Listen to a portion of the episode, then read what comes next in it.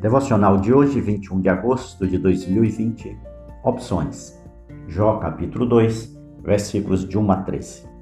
Certo dia, os anjos vieram outra vez à presença do Senhor, e Satanás, o acusador, veio com eles. De onde você vem? perguntou o Senhor.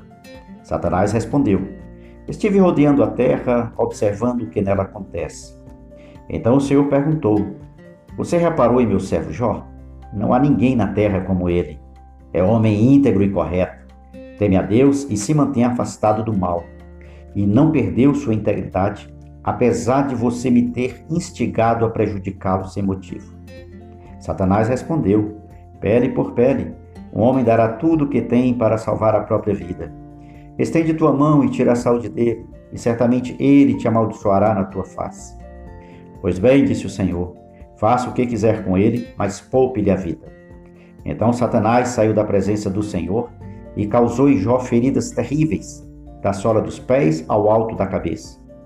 Jó, sentado em meio a cinzas, raspava a pele com um caco de cerâmica.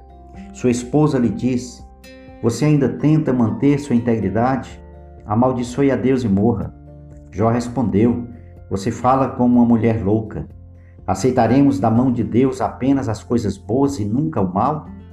Em tudo isso, Jó não pecou com seus lábios. Quando três amigos de Jó souberam das tragédias que o haviam atingido, cada um saiu de onde vivia, e os três foram juntos consolá-lo e animá-lo. Seus nomes eram Elifaz de Temã, Bildade de Suá e Zofá de Naamá. Quando viram Jó de longe, mal reconheceram.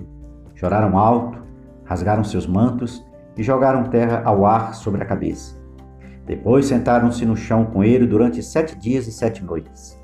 Não disseram nada, pois viram que o sofrimento de Jó era grande demais. A vida é feita meio que de opções. A cada momento temos que tomar decisões e escolher uma entre duas ou várias coisas. Algumas decisões tomadas não interferem muito no curso de nossas vidas, outras as transformam radicalmente. Depois que Jó sofreu a perda de todos os seus bens e de todos os seus filhos, sofreu também a perda de sua saúde física. Seu corpo ficou completamente tomado por tumores malignos que o deixaram desfigurado ao ponto de seus amigos não reconhecerem e ficarem em sua presença perplexos e em silêncio por sete dias, pois viram que a sua dor era grande demais. Diante de tudo o que lhe aconteceu, Jó tinha duas opções desacreditar em Deus e passar a viver uma vida amarga de murmurações e reclamações, ou continuar a crer em Deus, confiar nele e experimentar o seu agir em sua vida. A esposa de Jó, que também sofreu com a perda dos bens e dos filhos, optou pelo caminho da descrença e da murmuração quando disse a Jó: Ainda conservas a tua integridade?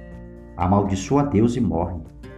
Jó, por outro lado, optou pelo caminho da fé, reconhecendo a soberania de Deus sobre a sua vida e mantendo-se confiante de que Deus sabia o que estava fazendo. Não foi por tomar essa decisão que ele ficou imediatamente livre das suas angústias, dores, sofrimentos e questionamentos. Porém, não se deixou esmorecer. Continuou crendo no Deus que vive e confiante de que, na hora certa, agiria em seu favor. E foi exatamente isto que aconteceu.